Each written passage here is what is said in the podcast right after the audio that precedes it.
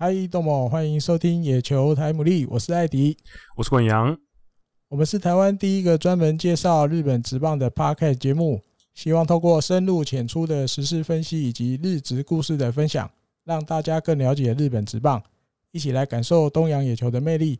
我们节目在 Spotify 及 iTunes 都有上架，现在还多了 YouTube 也可以收听哦。只要搜寻野球台姆利就能关注我们。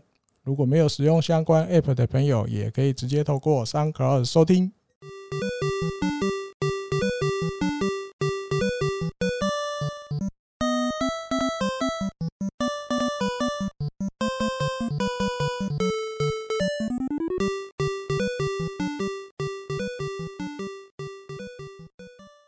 欢迎收听第八十一集的野球台姆利。诶，一开始大家有没有？不习惯啊！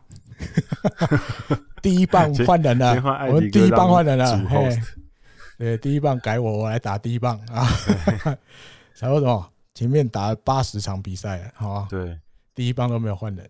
哎，真的，那个时候就是八十集出来的时候，大家有人说第八十集什么的，我其实没意识到，哎，八十集也算是一个，我离一百集越来越近了。对啊，快了，真的，今年应该就达成了吧？我们可以开始规划一下。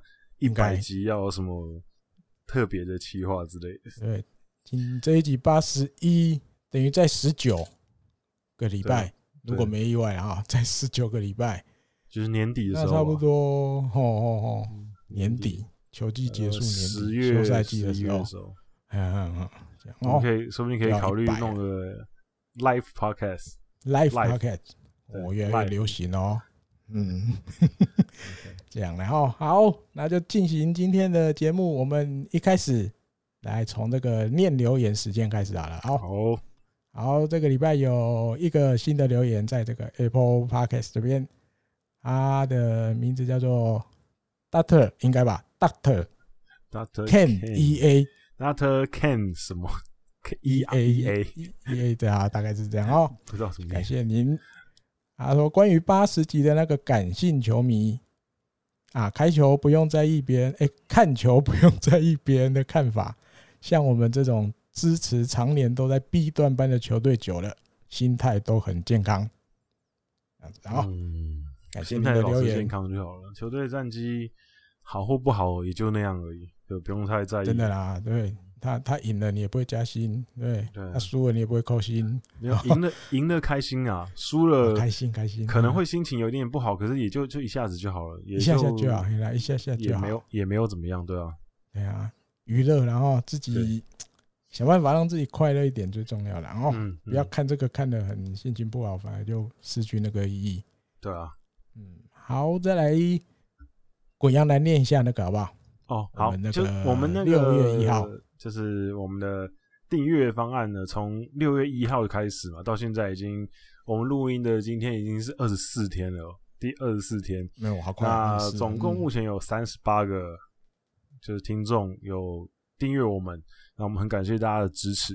那没错没错，我现在就是先把我们的干爹名单稍微念一下，让大家有点像那个更有参与感一点。表示庙上的柱子有刻名字，赞助我们，对，你有赞助我们，嗯、然后支持我们台姆利的未来发展越来越好，你有投钱进来，嗯嗯，所以我觉得我们有这个义务在节目上面把你们稍微名字念出来一下，感谢一下你们。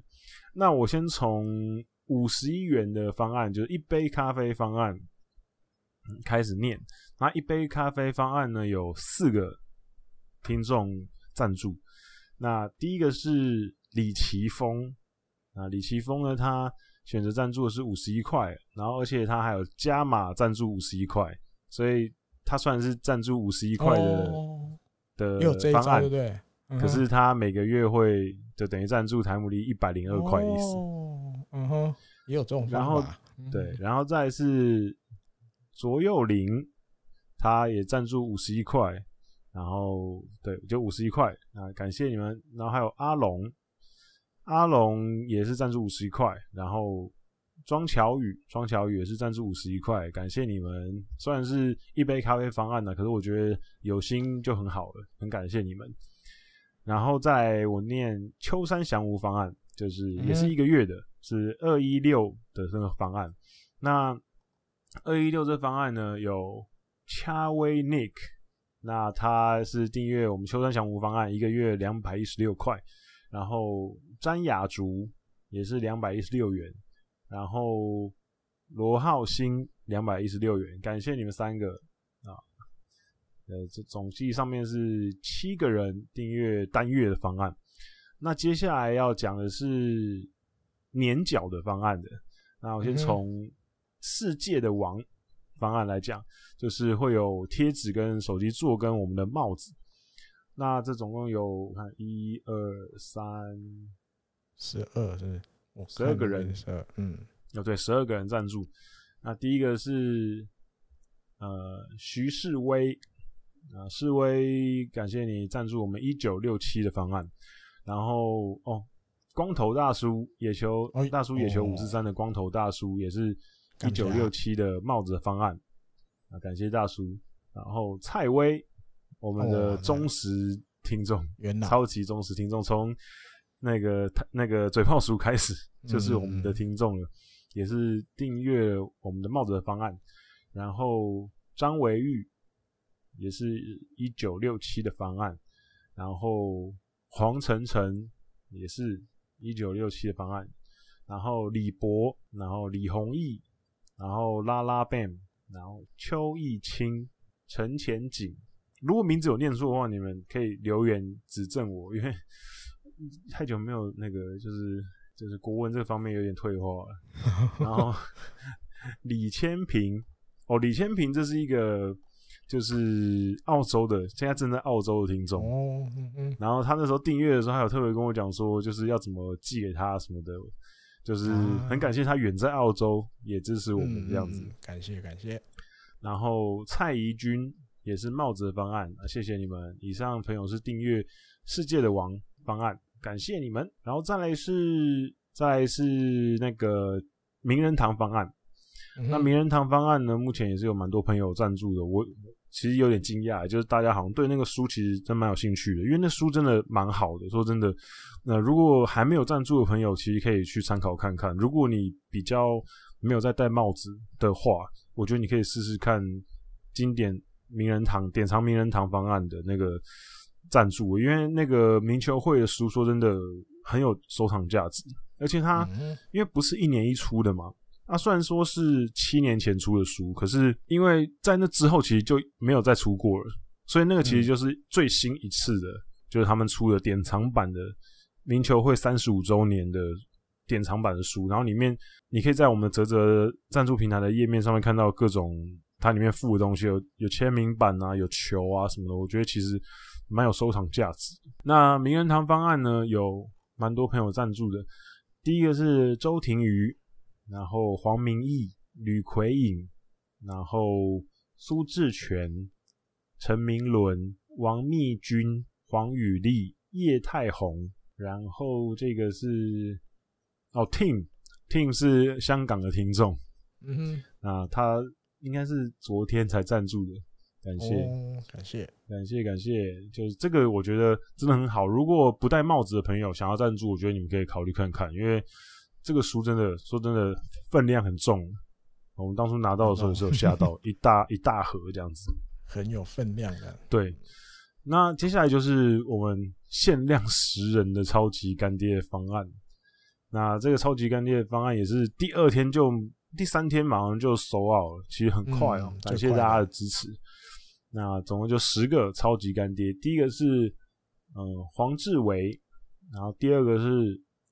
大叔野球五十三的，就是工程大叔，嗯，感谢，感谢大叔。然后郑永林哦，然后还有我们那个 南非的听众啊，他也是订阅我们超级干爹的方案，而且他很贴心的说，就不用寄到南非了，就寄到他嘉义的家 老家就好了。啊哈，感谢你，感谢你。然后再是 Norman，Norman、也赞助我们超级干爹的方案，感谢 Norman 啊，Norman 的那个。呃，Fantasy Game 大家也可以多多去玩哦，就是真的很蛮、嗯、有趣的。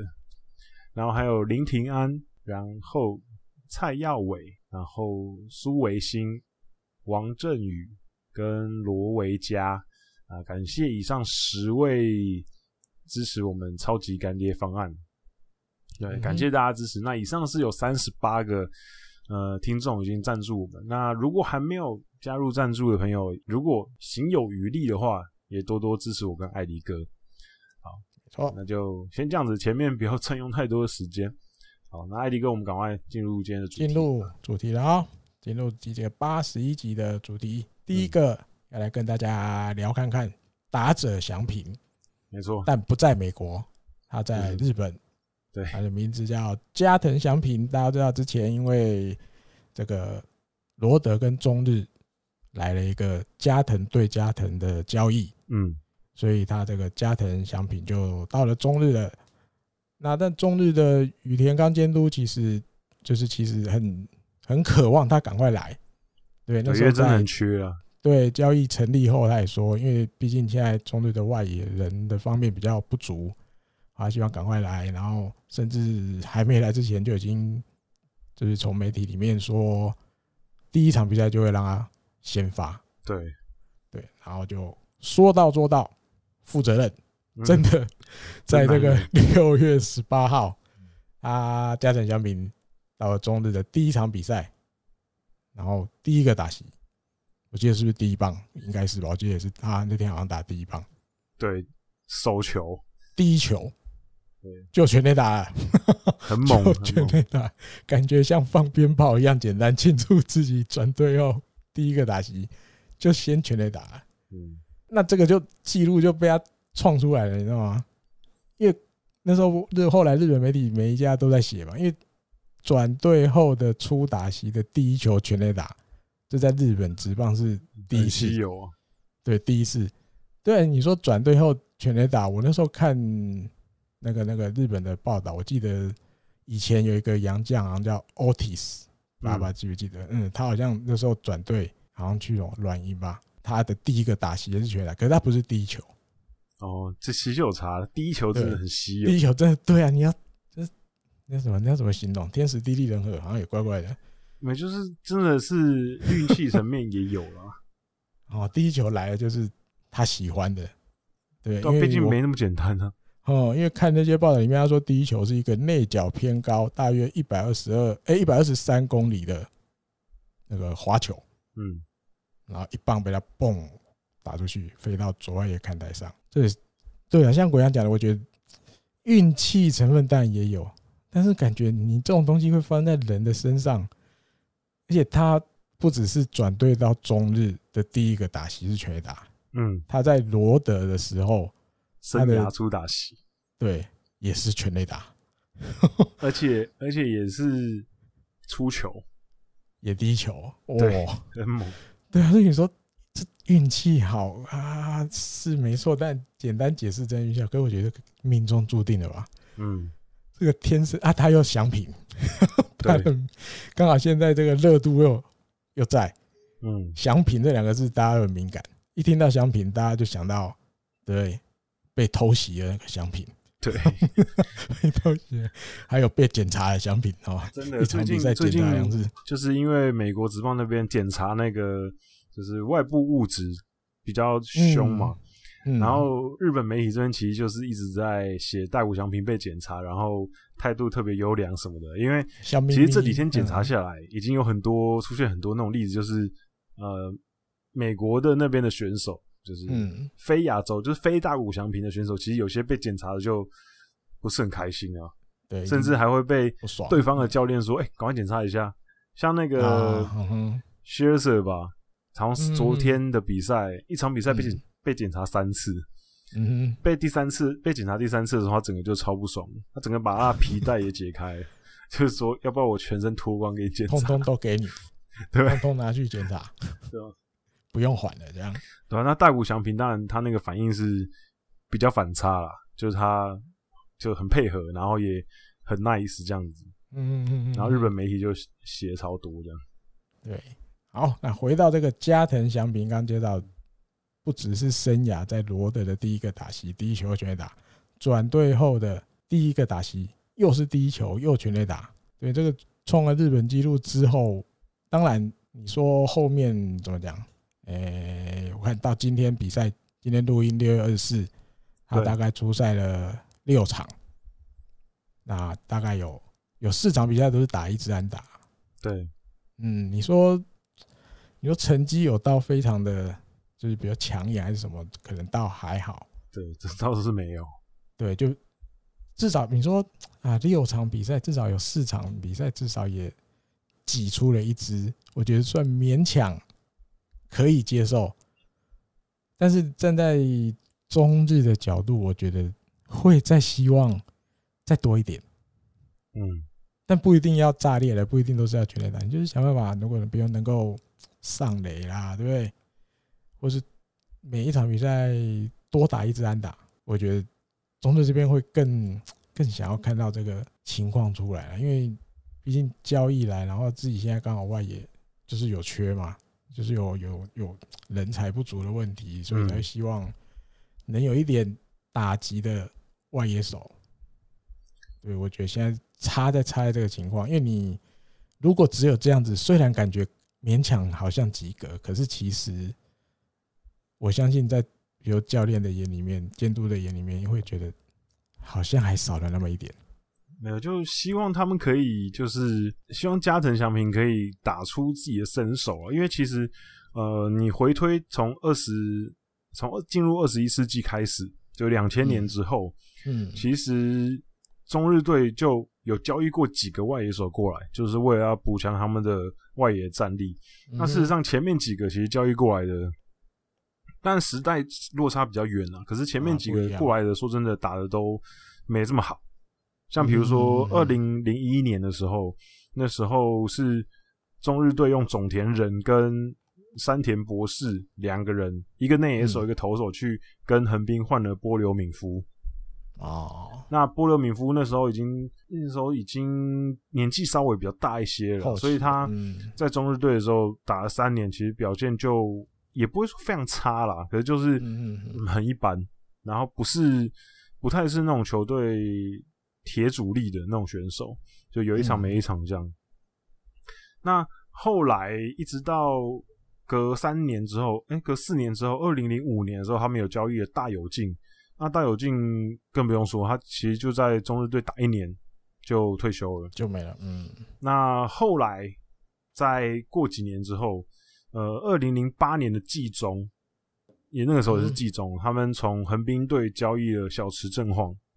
嗯，对，那那时候小池正晃到中日队之后，其实也是蛮受期待的啊。可是打的就还还可以吧，可是其实就是代打为主的，也不是核心级的外野手。那最近一次其实就是二零一九年季中，他们又去交易了一个外野手，武田健吾。不过这个这个就很有趣，就是他是用松井佑介一个外野手去换了一个外野手。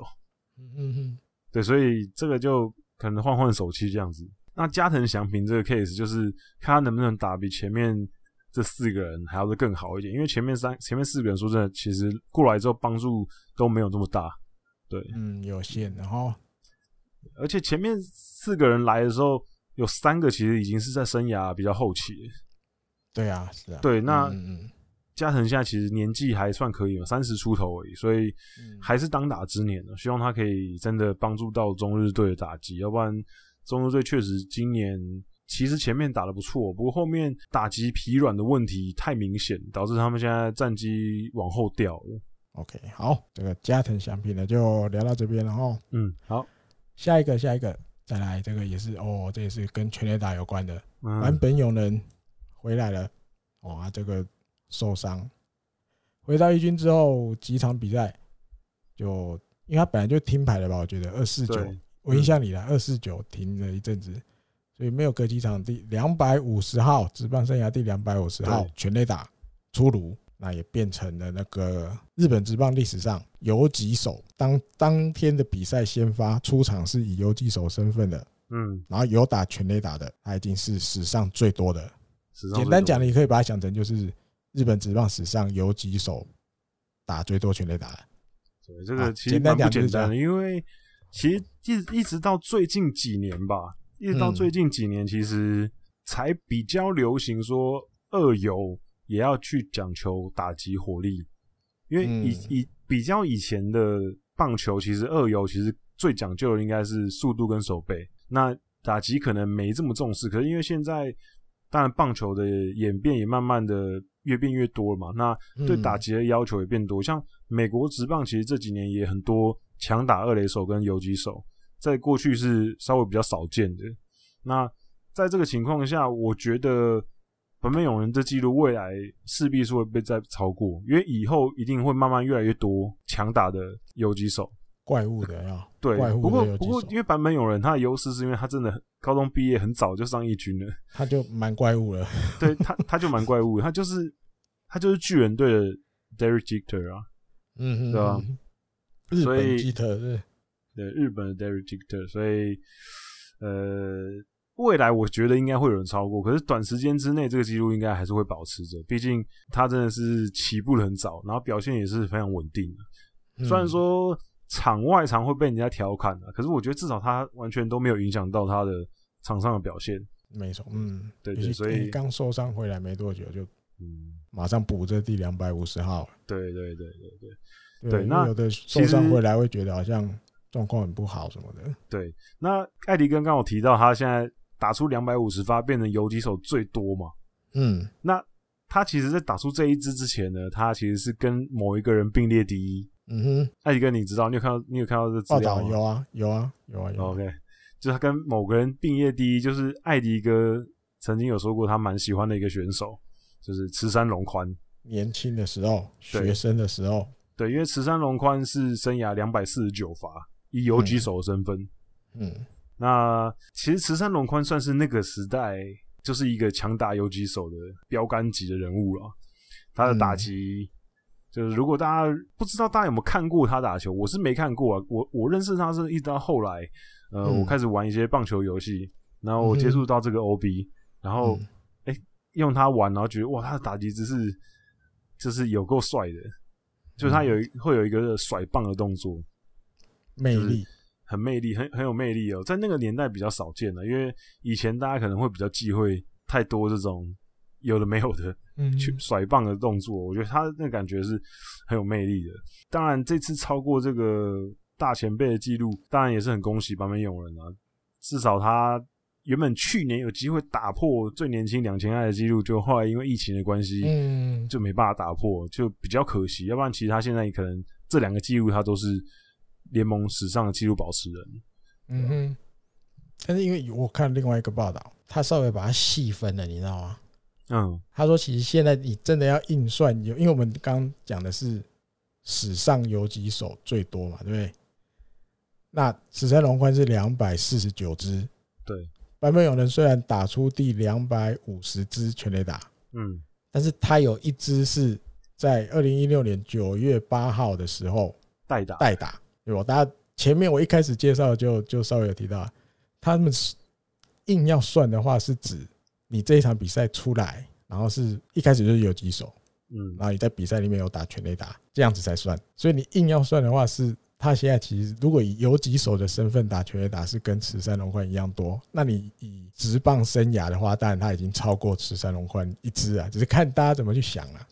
反正我觉得迟早也会超过了，迟早一定是会超过，对啊，只是你硬要算，因为他有两百五十支里面就刚好有那么一支，他是那场比赛是代打出来，然后全垒打。嗯，他没有去手游击的意思的，对啊，你算职棒生涯当然是两百五十是没错，可是你再细分的话，就是现在其实是二四九比二四九。对，如果硬要分的话，硬要分的话，没错，还有很多他的记录一大堆，那就像前面那个奖品一样，你就有的东西你就说不出来，为什么可以这么巧合到这种程度，你知道吗？嗯，他是算他的职棒生涯版本有了哦。《滚阳报》有没有看到的新闻？应该也是有，因为大家都在写。他的职棒生涯第一支全垒打，还有第一百号、第两百号、对，第两百五十号，对，苦主都同一队。对，因为他二零零八年四月八号对阪神队的时候打的，他生涯第一支全垒打，然后后来也都是一百也是，两百也是，两百五十。也是，对，就苦主刚好都阪神这。太太悬了吧！专门打世仇，专门打世仇。对，还有一个悬，这个虽然比较比较没那么适合开玩笑，对，但是嗯，你还是不得不提一下，就是他在他母亲六月十九，对他母亲离开人世的那一天，六月十九号，嗯，达成的第两百五十号。那当然，母亲是在二零零七年的时候过世的，啊，因为小肠癌过世的。就是他刚上刚上日本职棒的那个时候，嗯，好像第八号全垒打，我看那个报道里面写第八号，嗯，所以你说对啊，这些东西，你感觉就已经你讲夸张一点，已经有点类似写剧本的感觉，你知道？对对，哎呀，就是能够巧合有这么这么多巧合，你像日本职棒里面，你要举这种巧合的例子，我不胜枚举，举不完。对对。跟你说，不过不过，刚刚艾迪哥，我们刚刚提到的是，如果你要特别强调，就是游击手，就是只在游击手这个位置上面打的全垒打的话，嗯，那版本勇人是史上第一，是史上第一。可是如果呃，你把它放宽到就是他生涯主要是守游击的，嗯。的话，那其实版本勇人还差前面的前辈。一段距离啊，因为池山龙宽，池山龙宽生涯也是有两百零四支全垒打，那三三百零四支全垒打，那那前面是算他在手游级的时候打的嘛？可是如果放宽来的话，他其实有三百三百红。那目前版本勇人的全垒打在这些前辈里面大概是排第六名哦，就是主要是游击手的话。那艾迪哥，你想不想猜猜看，史上目前游击手位置打最多全垒打的？就是我说放宽之后，我知道，呃，对，大家印象归类它是有几手，对对对对，谁最多？有几手？我先给你一个提示，就是池山龙宽是第二多的，池山龙宽第二多，对，最多松井加头央？没有，松井加头央是第七八九 第九名，那么后面？对，因为松井加头央中间有几年不在啊，美国的没有算，没有日美通算一下。啊，去美国也没有打几次，然后 对对对对，也是算了也没差多少。我我我我我提我再提示你一下，中日队的中日队的有几手，对。中日队的有几手卡卡蛋的想不起来，中日队他是一九八零年代力浪啊，不不，那时候一九八一九八零年代比较强，力浪不是被球打到头那个叫什么？于野胜，对于野胜。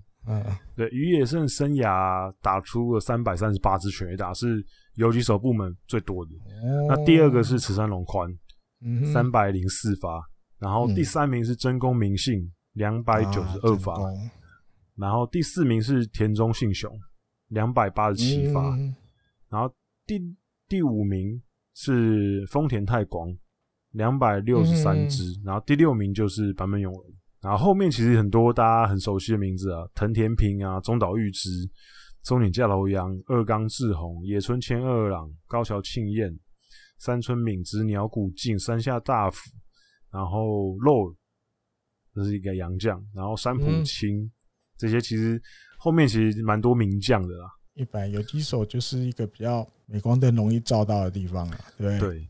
那艾迪哥呢？顺便顺便岔题问一个你，好，所有的。位那个守备位置就是捕手、一垒手、二垒手、三垒手、游击这样全部包含指定打者，哪个位置嗯的通算全垒打第一名是最少的？最少的对，就是他那个部门的第一名的通算全垒打是说位置最少的，九个位置里面是最少的二垒。对，二垒最多的第一名是三崎裕之，两百七十八，然后第二名是井口资仁。两百五十一发，然后冈田彰布两百四十七发。嗯哼，好，那我再问你一个，我觉得是送分题。送分题，哪一个位置的第一名的打者的全垒打是最多的？这是送分题。第一名最多一垒手。对，因为王贞治要靠靠王呀。对对，靠王贞治。可是整体来说，整体来说，一垒手也是最多的啦。因为一垒手的前三名都有超过五百轰。哦，对，其他的话。除了一垒手之外，其他位置都只有第一名，顶多只有第一名超过一五百轰而已。啊哈！我我跟大家分享一下每个位置就是最多全垒打了。好，捕手跟一垒手其实就没什么悬念嘛，就野村克也跟王贞治。王贞治，嗯。二垒手就是三崎玉之。嗯哼。三垒手是伊力祥雄，啊，然后游击手是宇野胜，左外野手是张本勋，嗯哼，中外野手是山本浩二，然后右外野手是长池德二，然后指定打者是门田博光。哦，没有杨将啊，就是把杨将排除了是是，没有有杨将有杨将有洋将都没有排到上面。哎呦，杨将都输了哦，哎呦，对，洋将都没有排，洋将有排在前三名或前四名的，可是没有第一名的。哦哦，啊，Rose 排在哪里？Rose，Rose 是左外野手第四名。啊，Rose 排四百六十四发。嗯嗯嗯嗯。然后拉米雷斯拉米奖是也是左外野手三百八十发，左外野手排在第六名。嗯哼。然后指定打者的话，力两百八十三发。嗯哼。对，那其他的就比较巴伦廷还有机会超过三十三三百发，现在两百九十七发。嗯哼哼，排在左外野手的第应该第八名，第九位，大家都挤在左外野。巴伦廷已经三百发了啊！对，上次有介绍，对，他已经三百发了。嗯，他有看有没有机会超过和田一号吧？因为和田一号三百一十九发，感觉好像有一点机会。如果他明年还要打的话，明年想办法快乐一点就可以了。对，明年想办法快乐一点，现在就可以了。现在想办法快乐一点，再回到版本有人，好不好？好。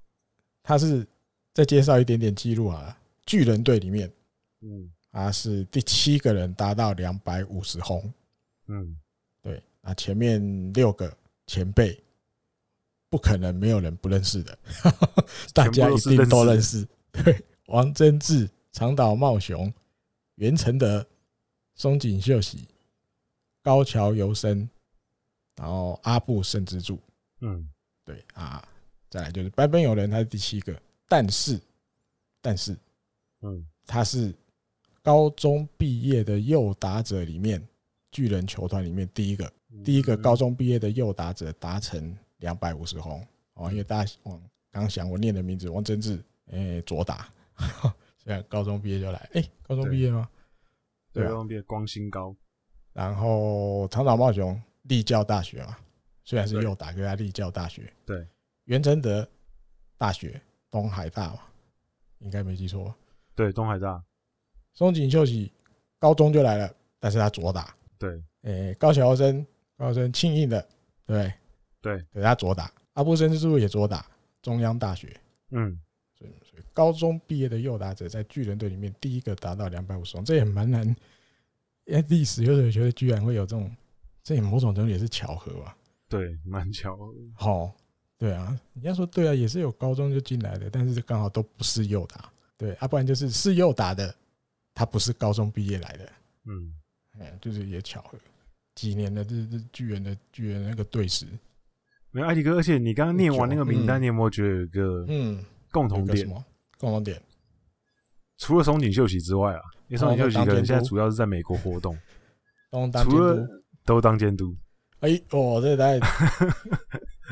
下下 下，对之类的，对下下下，说不定现在你们现在你们是看旁边有人打球，过了可能十年、十五年之后，说不定就是版本勇人监督，还是不用这么久，说不定不用那么久，因为可是阿布会先呢，阿布会先，所以下下吧，阿布能当几年？当个六七年、十年、六七年啊，那算那好算十年，十五年后十年，嗯，监督变成版本勇人，版本勇人哦，大家都几岁了？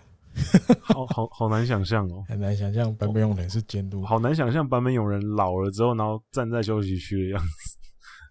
听到鬼阳这样举例，突然有一股那种，好像我可以体会那种已经可能比如六七十几岁的，然后还很喜欢看日本职棒的那些人，嗯，的感觉，他们的立场，对对，他们的感觉，因为这些都是他们年轻的时候看的球星啊，然后。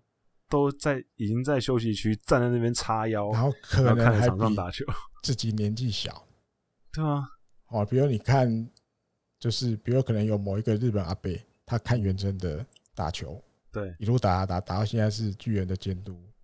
那种感受突然开始出来，大家以后就是这样。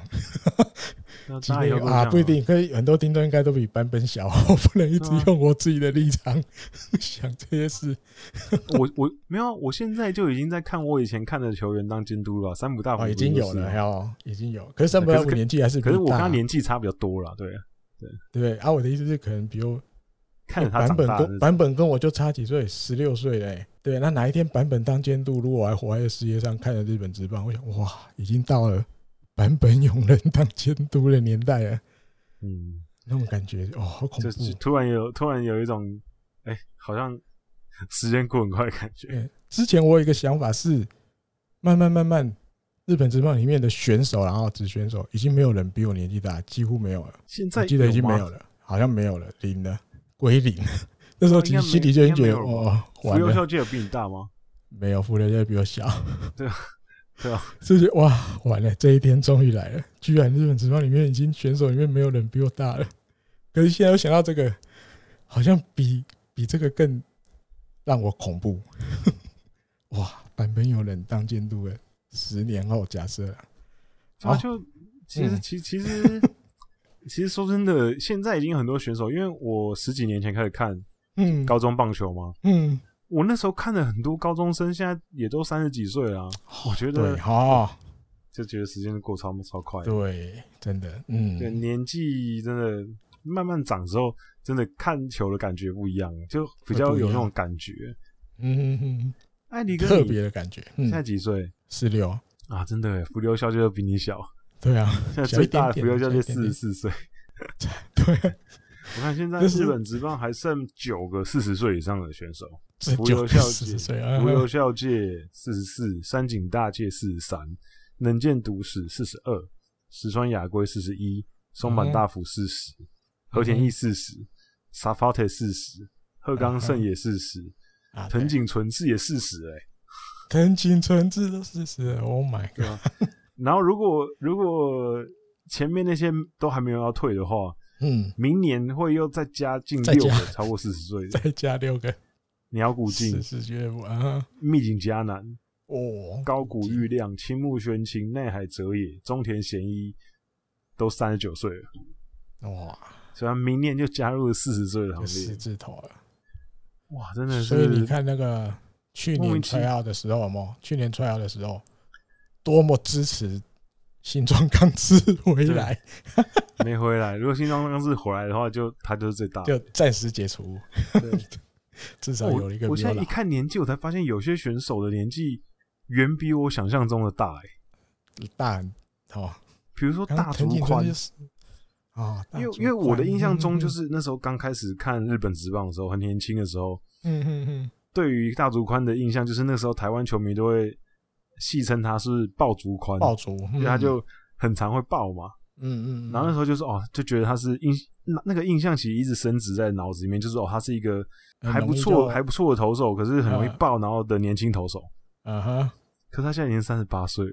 啊，对，一晃眼，一晃眼，三十八岁，十八，然后当初跟。石川雄洋竞争横滨游击区的藤田义也，现在也三十八岁。对，藤田义也，这个真的啊，现在比较少出来，然后在乐天。对啊，再来一碗军都三十七岁了。哦，有了他的脸，他的脸看起来有比较老了。以前更娃娃脸一点，现在稍微有娃娃脸，然后稍微有点苍老的感觉了。对，其实有看看得出来，虽然说娃娃脸。可是其实已经从他脸上看得出来一些年纪的关系了，对，比较老一点的娃娃了。对，哦，好，再来了哦，换题目了哦。第三个。哦，这个最近这也是 hit 的话题。对，嗯，就是欧力士的连胜。对，欧力士的连胜在最多延到十一嘛，哦，十一连胜。对，那今天我们录音的今天输掉了。嗯，今天输了。对，可是已经无伤大雅，也是很强。哎，我光十一连胜就有，有很多可以聊了。就他们，他们上一次拿十一连胜的时候，他们还叫板级。嗯，三十几年前，三十十七，三十七哦。印象里看到那个日本媒体写三十七年前呢。对啊，一九八四年我还没出生。七年，三十七年前，等于我还九岁。我也还没看日本职棒，九岁还没，嗯，九岁还在上辈子的时候，还在还在潜意识潜意识的时候，对，因为像那时候还不是写什么，那时候是有福本丰，对，还在现役时期，还写，我看有一家写的那个杨将扑马，对，一九八七年的阪急真的是那个时候，那个时候还是一个算是阪急黄金时代吧。嗯，算蛮蛮强的那一段时期吧。那个时候蛮多名将的、啊，很多，很多，那时候蛮多名将。嗯，我可以我可以念一下那那个时候的，就是先发名单。好啊，嗯，第一棒福本丰，嗯哼，第二棒是宫冈进二郎，哦、然后梭田浩二，然后扑马，嗯，然后水谷实雄，松永浩美，哦，松永浩美应该大家认识啊，比较福原丰夫，中泽伸二，然后。三生雅文，然后那个年代的王牌投手是山田久志，嗯，潜水艇，对，没错，嗯、而且那一年，那一年他们有打进日本一，嗯、可是输给输给广岛队。啊，输给广岛，嗯、可是有可是有打到第七战，哦，就第七战才输掉，嗯，而且他们那一年也拿优胜哦，所以看今年欧力士有没有机会拿优胜，就是我说联盟的优胜，嗯，太平洋联盟优胜，对，说不定有机会。有啦，十一都拉出来了，嗯哼，聊一下了吧？滚阳会不会怎么看他这十一连胜这个连胜的旅程？我觉得他们现在整个队伍就其其实就跟那个我们上上一次跟郝小那时候在聊的时候一样，就是我觉得他们会这么多连胜的原因，有一个很大原因就是他们整个的球队的化学效应就对了啊，他们他们找到那个赢球的方式。就是，反正我投手也投的不错，然后我打击打的很好。你看他们像今年之前吧，就是他们比较倚重，就是比如说要三门游生，就是他们一场比赛可能一分都不能失，然后可能才勉强拿一胜。可是今年其实整体来讲，三门游生当然某种程度上他还是有一点点负运啊，有一点点负运，因为说说真的，现在球队战绩这么好，然后他防御也这么优秀。然后整体的各项表现，被打击率啊、WHIP 啊、K 九值啊、三振率啊都很优秀的情况下，他还是只有七胜五败而已。就是他可能应该可以再更多。不过我觉得主要是因为今年，我觉得他们崛起的有一个很大的原因，是因为投手阵来讲，我先讲投手的话，嗯，宫城大迷当然是一个非常非常非常关键的人物。你看现在七胜一败。过去几年其实都靠三门游生跟三冈太辅两个人撑嘛，嗯，那今年三冈太辅状况没这么好的情况下，田岛状况也一开始没这么好的状况下，工程大米突然跳出来，给球队一个有一种新的气象的感觉，不像是前面几年好像就是哦，反正我们就是双三在那边撑着，然后看有没有机会赢。我觉得这个是一个，这是一个新气象。还有就是在上一集，其实我们也讨论很多，就是能见笃史这一点其实非常重要。虽然说他目前为止的表现看起来在中继阵不是这么的主力的中继投手，但他也出赛蛮多场，可是他的表现啊，投球表现什么没有到非常出色。可是他这个人物在牛棚，我觉得对于那些年轻选手来讲，其实影响就很大。有一个其实就有点类似，像是可能牛棚的。教练的感觉，他可以在那边盯着这些小朋友投球，因为现在在牛棚的年轻人，今年他们几个主力的中继投手其实都很年轻，像比如说富山林雅才二十四岁，然后山田修义稍微年长一点二十九岁，然后七原大成原本寄出当终结者的也才二十四岁而已，所以其实都蛮年轻的。那像什么 K 铃木二十七岁都年轻居多，那有一个这个老将压阵的话，我觉得对于整个。牛棚的帮助是很大的，嗯哼，那我觉得这是一个主要的点。那野手方面，我觉得今年各方面很多人都打出自己生涯算是最好的成绩嘛。那吉田正尚就不用说，他这几年其实算是独木的支撑整个欧力士的打线，然后今年依旧表现很出色。那除此之外，松本裕太郎今年是彻底打破大家对他的印象啊。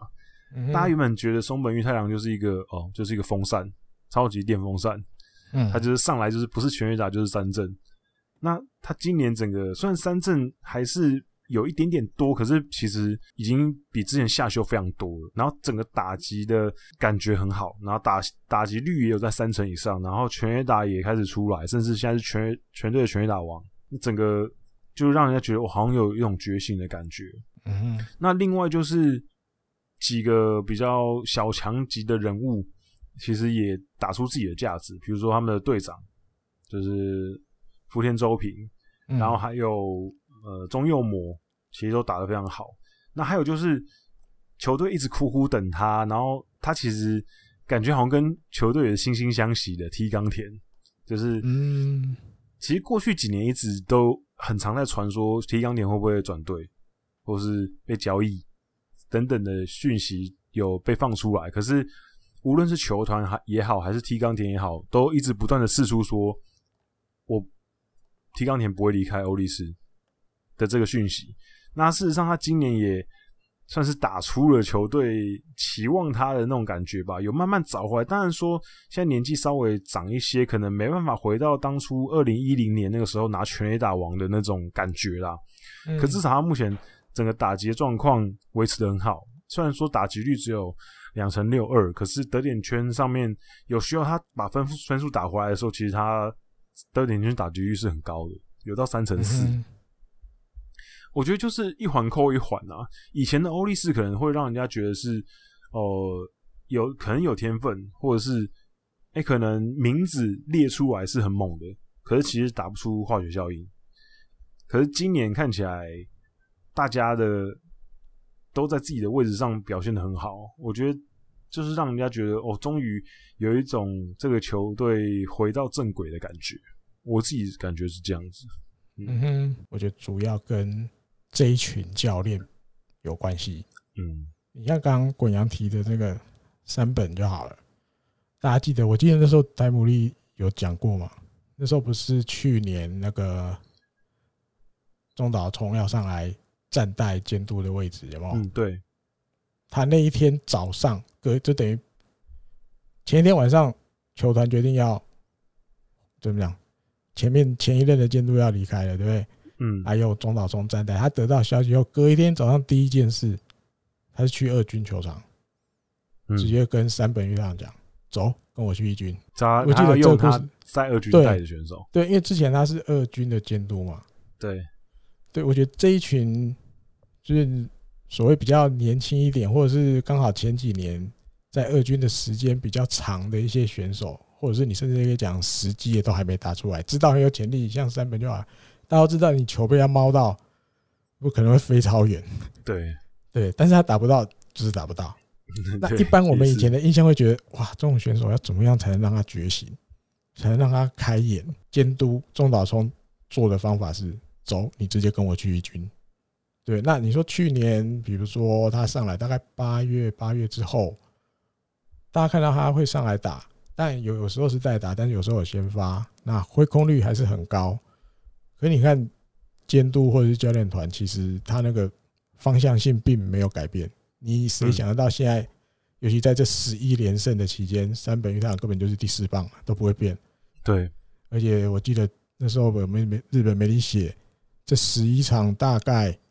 那个打击率是差不多五成左右的，超高，超高。对啊，对啊，你有这样的第四棒，刚好在这段连胜的期间，他的表现又是这么高档，要赢球真的就会简单一点点。当然，回看这十一场了，我自己的觉得主要是投手们很努力。嗯，你仔细的把它看，但这是我自己的看法了。投手那一场比赛全部，然后不管几任投手，整场比赛。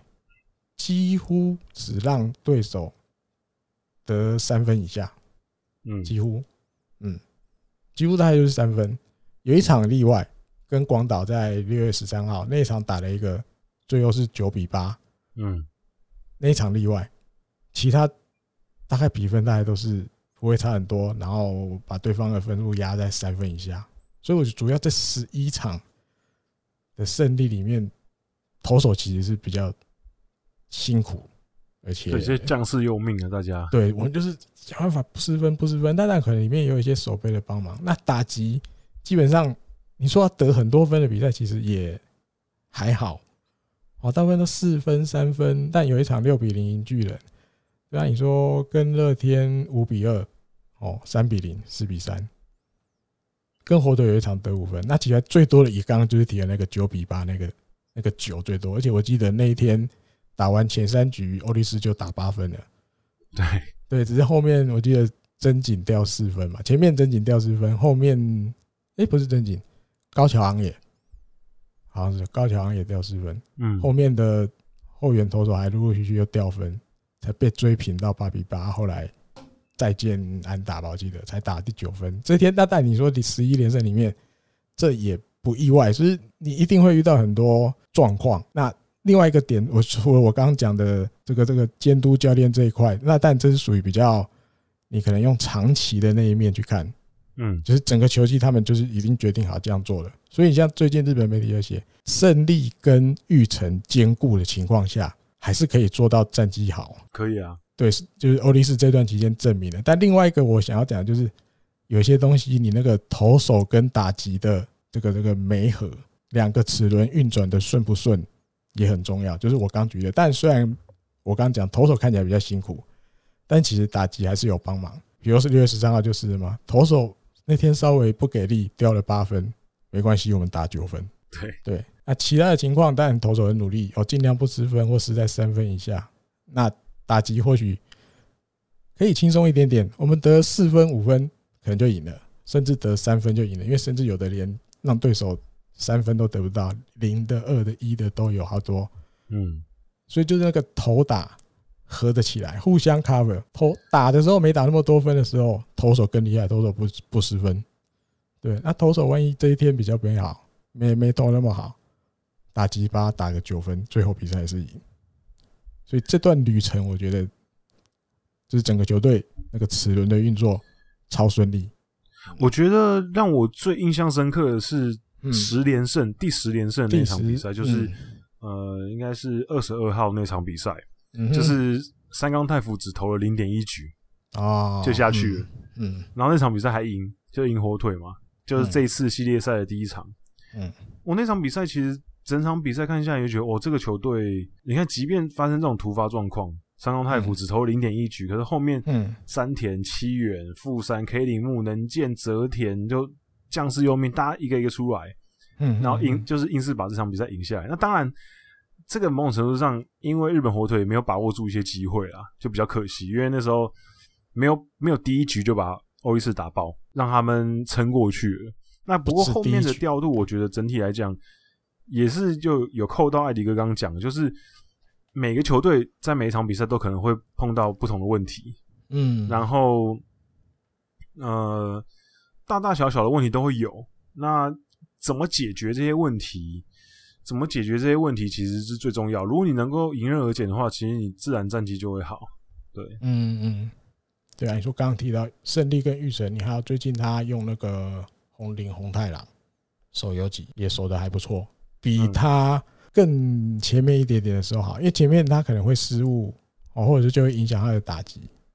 但是现在看起来欧力士他已经。没有要再换了，我就是把机会给红林红太阳去打，嗯，那我可能放在第九棒没有关系，你不用压力那么大。但你慢慢就是他能够一直连续出场，一直每天都先发之后，你就看到选手慢慢慢慢那个心可能就比较定了，而且他很年轻嘛，心慢慢定了，你看有的表现就比较正常了。没有，所以我们刚刚前面讨论的那个主题就可以扣到了，说不定红林就是那个打破他们用人记录下一个。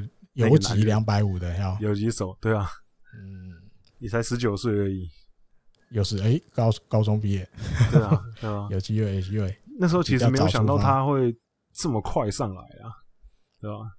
嗯，也算是欧力士，应该说他们选人跟养成这几年确实都有选到跟找到一些真的可以用到，然后天赋很高的年轻的选手。我觉得主要还是监督教练的眼光了，不是讲眼光，就是他们观察的能力。嗯，因为你说过去这段期间，其实真的试过超多人了，现在队都还在队里，但是你最近大概真的比较都看不到他们出来。嗯，对，现在大概那个队形，大概中岛监督已经尽量已经固定下来了，大概就是这样。以前你会看到很多，比如说中川圭太啊，对不对？伊保祥，伊保祥当然有受伤了，盾弓最近也比较没出来了。对，哦，啊，比如三竹达也是，因为阵子对，比如前一任监督的时候，还会以三不五时给他先发或什么的，就是有些慢慢的东西，有点你要讲成世代交替，但是我没我不觉得到那么夸张。可是监督有已经找到一些，他觉得用这些人去先发也可以得到效果。嗯，他已经有点找到那个样子了。你就可以看到，大概那个那个一直换的情况会越来越少。我觉得这才是一个球队比较正常的方向。你每天都在换打序的，每天都在换那个谁第几棒什么什么的，一般来讲比较难有好成绩。嗯，而且我觉得我们刚刚前面有一个比较没聊到，就是艾迪哥有聊到教练团嘛。嗯，我我想我有一个想要特别讲的，就是嗯，其实你现在打开打开欧力士的教练的教练的组成啊，教练团的组成，嗯，你就会发现他们的教练都非常的年年轻，嗯哼，非常的年轻。你看，我先讲打击好了，他们的打击教练松井裕介三十三岁而已，嗯，然后。小岛小岛修平三十三岁而已，嗯、哼然后樊英兴四十岁而已，年纪最大的过龙太郎也才四十五岁而已，所以基本上他的整个教练团其实是打击这边很年轻，投手其实也很年轻，投手教练其实也很年轻。嗯、你看能见独史他现在就兼任嘛，然后呃岸田户、平井正史，然后这都很年轻啊，只有一个。高山裕夫比较五十八岁比较年长，其他都是很年轻的教练。然后我觉得这个其实有就有点扣到刚刚艾迪哥前面讲的，就是他们这些年轻的教练，我觉得跟这些年轻的选手可能连接更深一些。我是这样觉得，所以让这些年轻选手能够更好的把他们的呃潜力跟实力打出来，我觉得可能有这方面的帮助。嗯。我觉得另外一个，嗯，你不要忘了他的 GM 福良。对，中岛聪还有中原真一郎，他在他的名单里面是列巡回 head coach。对，中岛真一郎，我觉得，但我不知道他在里面的角色有多吃重。但是好，光讲前两个就好了。现在的监督跟福良，过去都待过日本火腿很长一段时间。嗯，因为欧力士本来我记得本来没有剧院啊，有啦，以前有过，中间有一段好像时间好像没有，但是后来福良又。上去当剧院，对，就是像我们前面提的，胜利跟玉成有没有办法兼顾？目前看起来应该有，嗯，应该是可以啊。对，因为他们尤其像钟小松那时候，我记得日本我都要把他送去美国留学当教练，学教练的东西回来。对，当然后来又离开了嘛。这些东西我觉得都会是他们的，不管经验或者是知识观念也好，你知道这东西要聊，我觉得聊很多，嗯。聊聊很长很长，而且我一直觉得都有学到一些东西回去。可能是我的迷思，或者是我的刻板印象。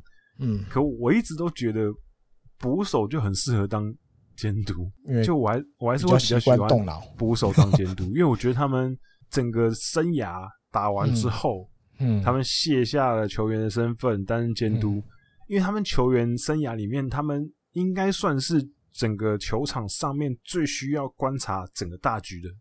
守备位置，而且他还要除了观察，可能他需要帮助教练去指挥场上的守备位置之外，他还需要去跟投手沟通，然后他也需要看着对方的打者，然后去想构想他的对应的策略。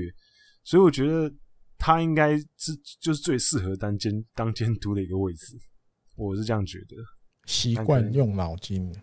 对，习惯全盘看球场的整个样状况，我觉得是这样。所以像国阳讲的，好像捕手比较适合。事实上，应该也蛮多例子的吧？然后捕手当监督的太多了，有空再聊这一块好了。捕手当监督，嗯，好，我我记得我们我记得我们之前好像有聊过了，就是每个位置当监督的，好多东西聊都忘了。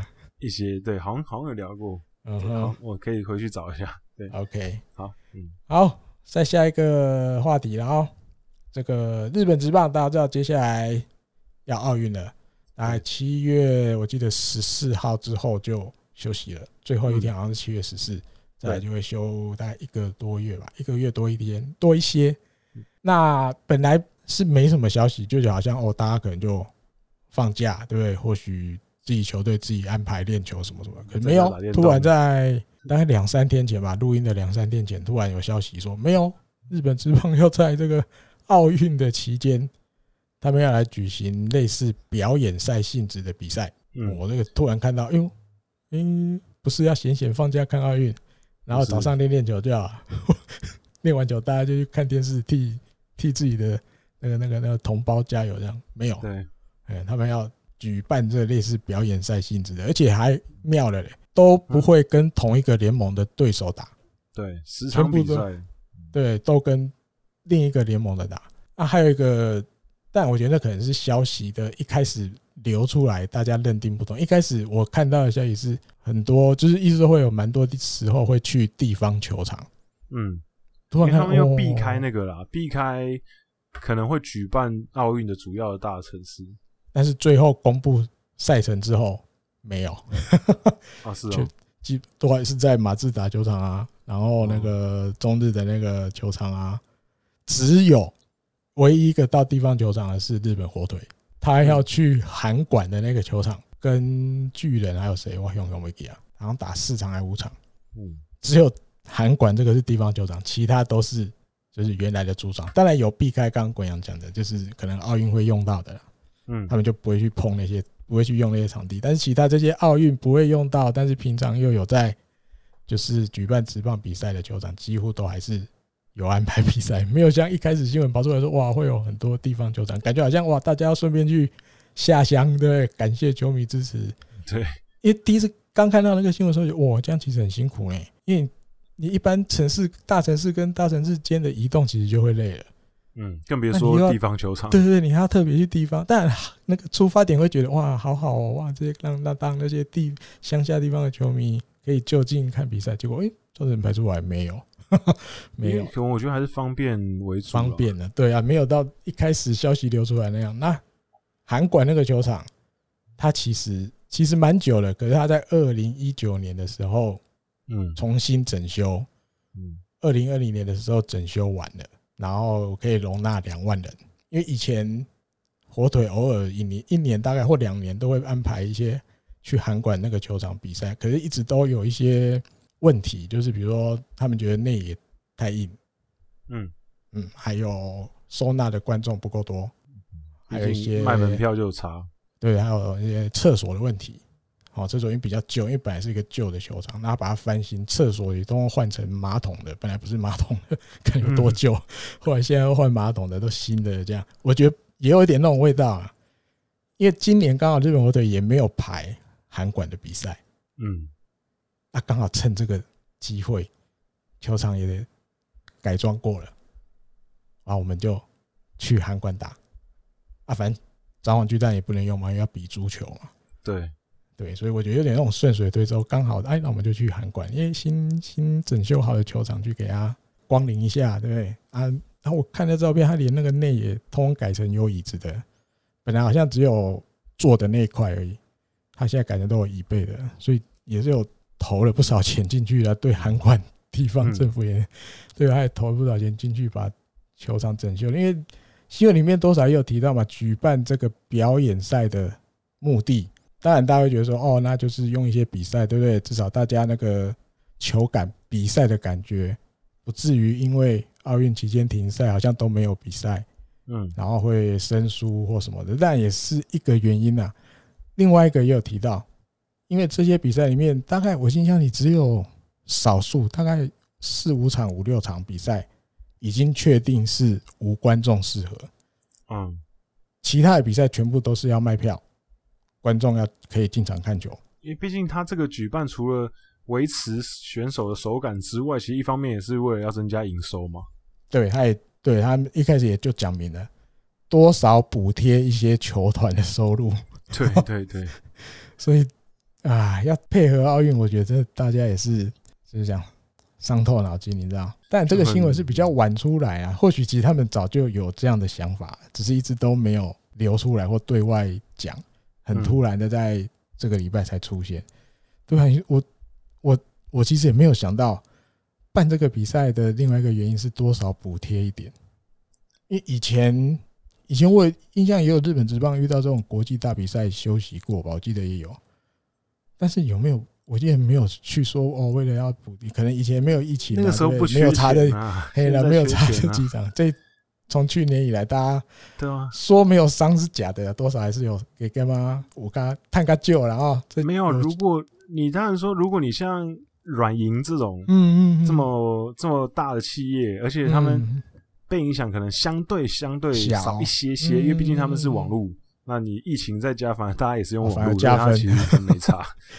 可是其他的产业，说真的，还是会被影响到。尤其是你看广岛，对，广岛，嗯，养乐多还好哈，养乐多去年那个保健食品就是保健食品应该卖的很好。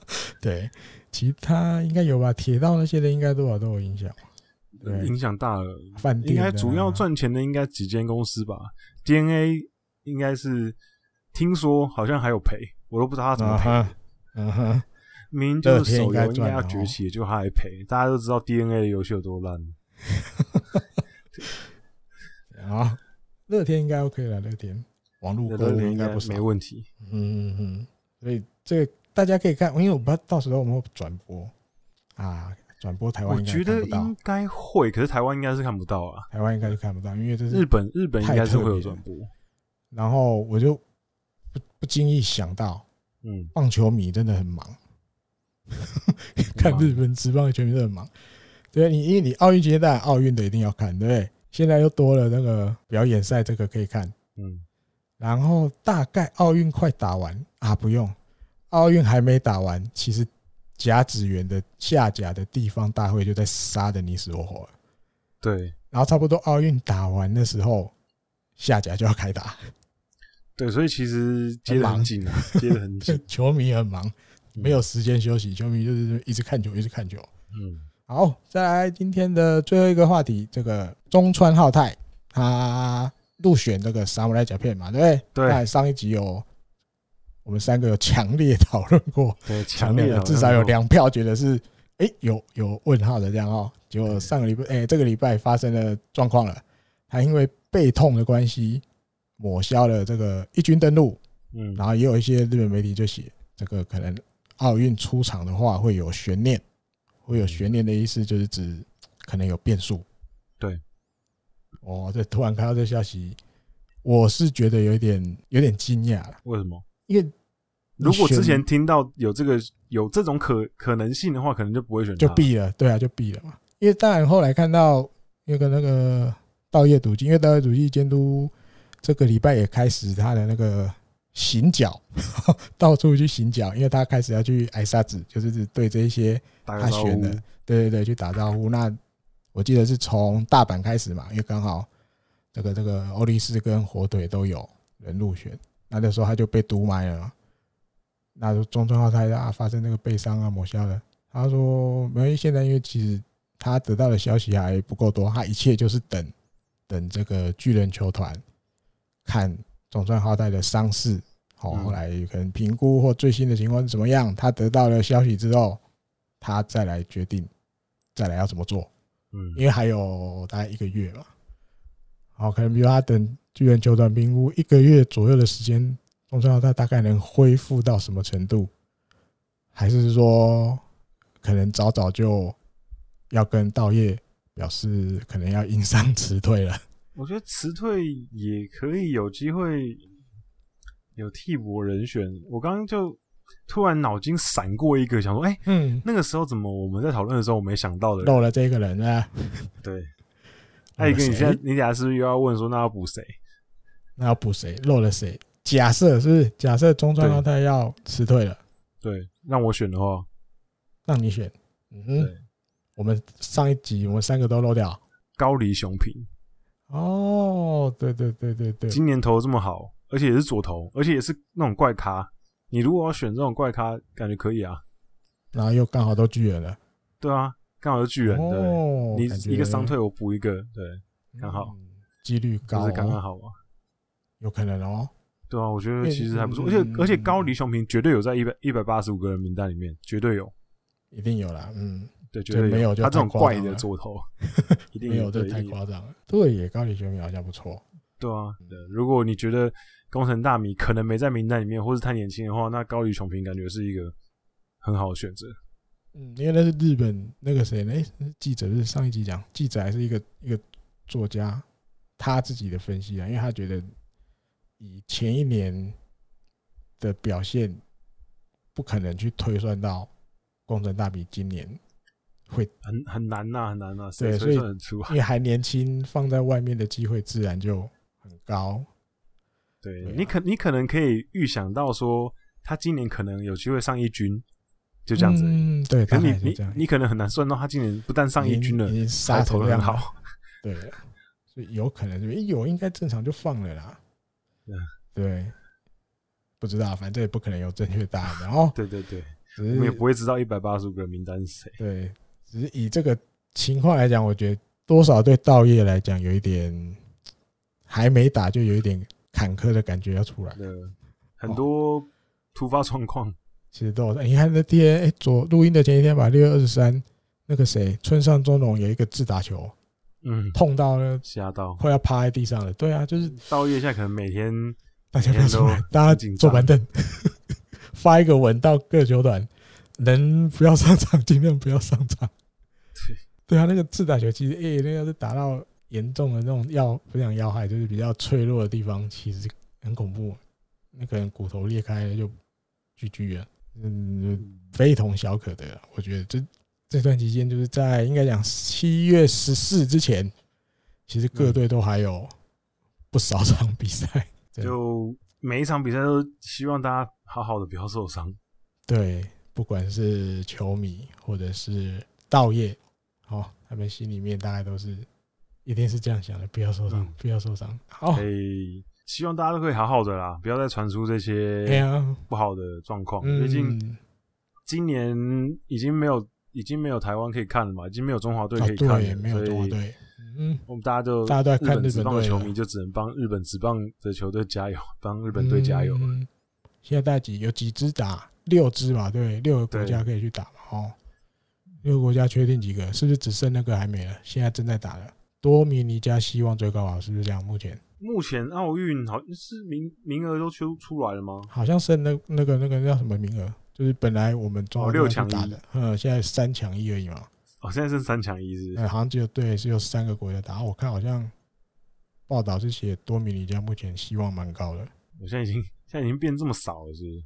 对，目因为好像只有谁打荷兰、多米尼加，现在是波多黎各。最终最终排名，荷兰、多米尼加。跟委内瑞拉啊，委内瑞拉，嗯，就这三个，哦、这三个选一个，有点意思，有点意思，有点意思，嗯嗯。哦，那其实奥运的感觉也没有很好打，嗯嗯，没有很好打，感觉大家还是很强。因为韩国、美国、多米尼加、日本啊，还有两个，还有两个是谁？都没在关心奥运，还没打，不想理。对，没没有没有中华队，说真的，我就。还好，到时候来了再看就好。到时候开打再看就好。嗯，查一下好，我查一下。少了中华队就真的比较没有没有动力，没那么嗯。这样还有谁？好吧，OK，好，有有查到下一集再来聊啊，啊，或者是快要打之前了，都快要打之前再来聊，然后再来聊其他几队。哦哦哦，看到了，看到了，现在已经决定了。五队了。啊，就等这个嘛。嗯，对，日本、韩国、美国、以色列、墨西哥。啊，以色列、墨西哥，嗯哼，对，然后就剩下就是三强一，三强一，荷兰、多米尼加、委内瑞拉，三强一，嗯哼，以色列，以色列也是蛮强的，嗯哼，对啊，嗯，我觉得真的没有很好打，没有很好打，谁冠军也是不好说，嗯嗯，尤其他那个赛制又弄得这么。特别，特别啊！对啊，你你没有办法想说，我赢一次就就好了。你可能同一个对手，可能我说不定遇到两到三次都可能。同一队赛程好紧哦，就接着打哎，而且没有什么休息，对啊，休息天数没有很，他就只有在冠军赛前一天、金牌战前一天有一天休息日，其他都没有。其他就是连打，每天打。当然，当然可能球队会休息啊。可是我说比赛没有休息啊，比赛没休息。嗯，轮空还是有啦，但是可以轮不到几天空嘛，对不对？嗯，哎呀，好吧，到好什么时候？七月底八月初吧。赛程，野球的赛程，棒球的赛程，七月二十八开始。到八月七号，到八月七号，我记得甲下甲八月八号开始打，隔一天，如果没记错的话，真的很忙，大家忙起来看就对了哦，忙起来看，对，哎呀，忙起来听台姆利，对，我们在准时，好，尽量提早来跟大家聊，对，OK，到时候有很多话题可以跟大家聊，对啊，这今年好，套当了，我们两个都偷笑了，最后还是要跟大家提醒一下，就是嗯，订阅方案，订阅方案多多支持。多多支持。然后，如果有任何问题的话，嗯、呃，听众信箱啊，Apple Podcast 的留言都可以，呃，随时随地任何问题，嗯，就是任何有关日本职棒问题或是什么奇怪问题，说真的都可以都可以寄，好不好？然后我都会看，然后或是你对节目有什么意见，都可以呃通跟我们讲。然后，如果你没有使用这些平台的话，那你也可以在 YouTube 上面留言。啊，或者是你直接加入社团，脸书社团，我们的野球台姆利讨论区，嗯，也可以呃直接 tag 我，或者是艾迪哥，然后我们就会解答你的问题。那可能想要跟大家宣导一件事情，就是当然大家可能有不同习惯的平台啦，可是我会比较建议大家不要用 YouTube 听，就是如果当然如果你很习惯用 YouTube，你对你来讲最方便，那当然也是。很欢迎用 YouTube 听，因为毕竟我们也是会上传。嗯，可是如果可以的话，用 Apple Podcast 或者是 Spotify 的话，我觉得会更好。因为你如果在 Spotify 或是在 Apple Podcast 上面听的话，你的播放的次数才会计入到我们的总播放次数里面。因为 YouTube 那边是另外一个系统，嗯哼，对，所以不会加进来。那这样子的话，我们的数字会比较好看一点。如果我们之后有机会谈到一些合作的。呃，案子的话，可能给他们看的数字会比较好看，所以希望大家可以多多用这些平台帮我们收听。